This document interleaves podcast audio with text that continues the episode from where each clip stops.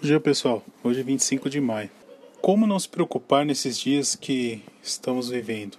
A nossa cabeça às vezes fica cheia de ansiedade e de preocupação com diversas, por diversas razões. Mas esses são sentimentos que não fazem bem para a nossa saúde. A melhor maneira da gente superar isso é com a ajuda de Deus.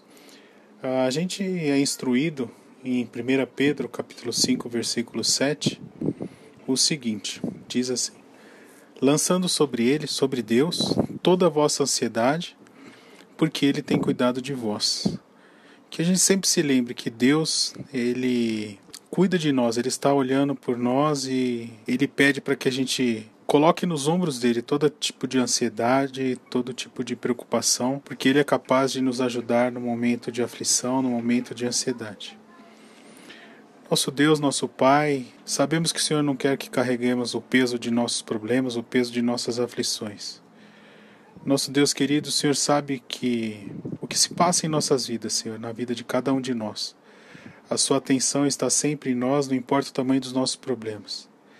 Que o Senhor nos dê paciência, traga iluminação e força para que entregamos sempre a Ti os nossos problemas, pois o Senhor mesmo prometeu que terá cuidado de nós e nos dará paz.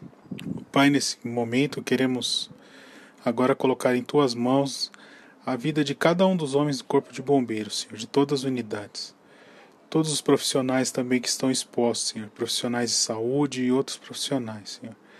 Abençoe e guarde especialmente todos os bombeiros que estão em prontidão, Senhor. Que o Senhor traga cura, que o Senhor dê sabedoria para eles e os proteja com a sua mão poderosa.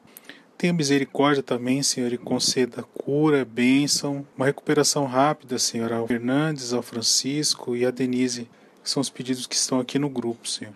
Também conceda Cura todos aqueles que estão enfermos, Senhor, e a família dessas pessoas, que o Senhor traga consolo e amparo, Senhor. É isso que te pedimos e oramos no nome precioso de Jesus. Amém.